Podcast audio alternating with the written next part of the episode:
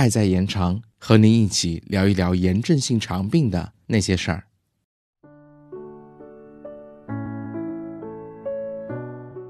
欢迎大家回来，这期我们就来聊一聊直肠病变的另一个重要治疗手段——灌肠。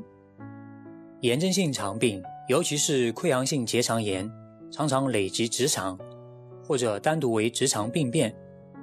这时候，医生会建议患者采取灌肠治疗，其目的在于局部用药对病变进行局部治疗。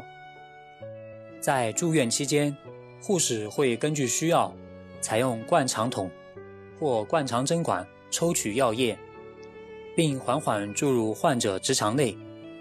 更多的时候，需要患者和家属在家中自己操作灌肠，进行局部的治疗。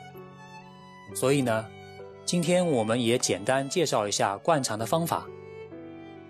首先，我们要准备好灌肠针筒、灌肠液以及钢管、润滑油膏、卫生纸等用品。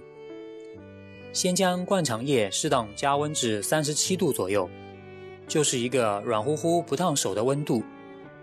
用灌肠针筒抽取灌肠液后，连接钢管并夹紧钢管。防止药液从钢管开口处溢出。患者侧向左边躺下，双膝弯曲，露出臀部。这里为了保持卫生，我们可以在床上垫隔尿垫、产垫或者卫生纸。准备好工具、药物，摆好姿势，就可以开始了。将钢管头端涂上润滑油膏后。轻轻插入肛门至直肠，大约三到五厘米即可，就是二分之一到三分之二中指的长度，不必插入过深，以防直肠穿孔。松开钢管夹子，将针筒药液缓慢注入，患者应该可以感觉到体液进入直肠。如灌入受阻，可稍移动钢管。这种操作会刺激肛门产生变异，这时候可以停止注入灌肠液，并深呼吸，防止灌肠液被排出。液体注完后，轻柔地拔出钢管，插进肛门。无论是住院期间护士帮助灌肠，还是患者自己灌肠，灌肠后均应平卧休息，并适当翻身。改变体位，使灌肠液更多与肠壁接触，并流向上方至乙状结肠，甚至更高的部位。具体方法是：灌肠后先平卧五分钟，然后左侧卧位五分钟，在胸膝卧位五分钟，在平卧位休息，保留灌肠液二小时以上。能保留六小时以上则更好。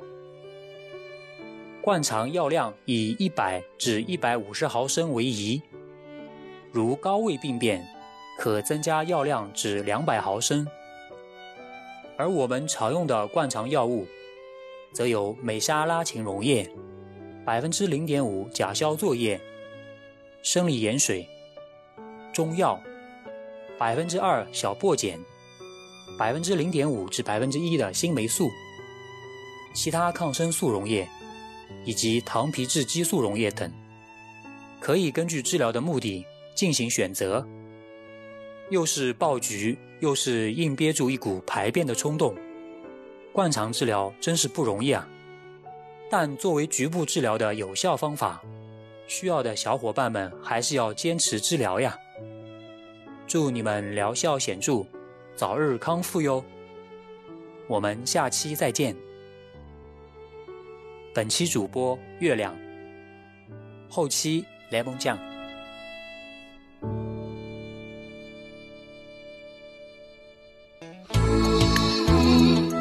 本节目由 CCCF 爱在延长炎症性肠病基金会独家录制播出。节目内容感谢由浙江大学出版社出版的《溃疡性结肠炎和克罗恩病你问我答》丛书。更多详情，请欢迎关注爱在延长官方网站及微博、微信公众号，期待您的互动。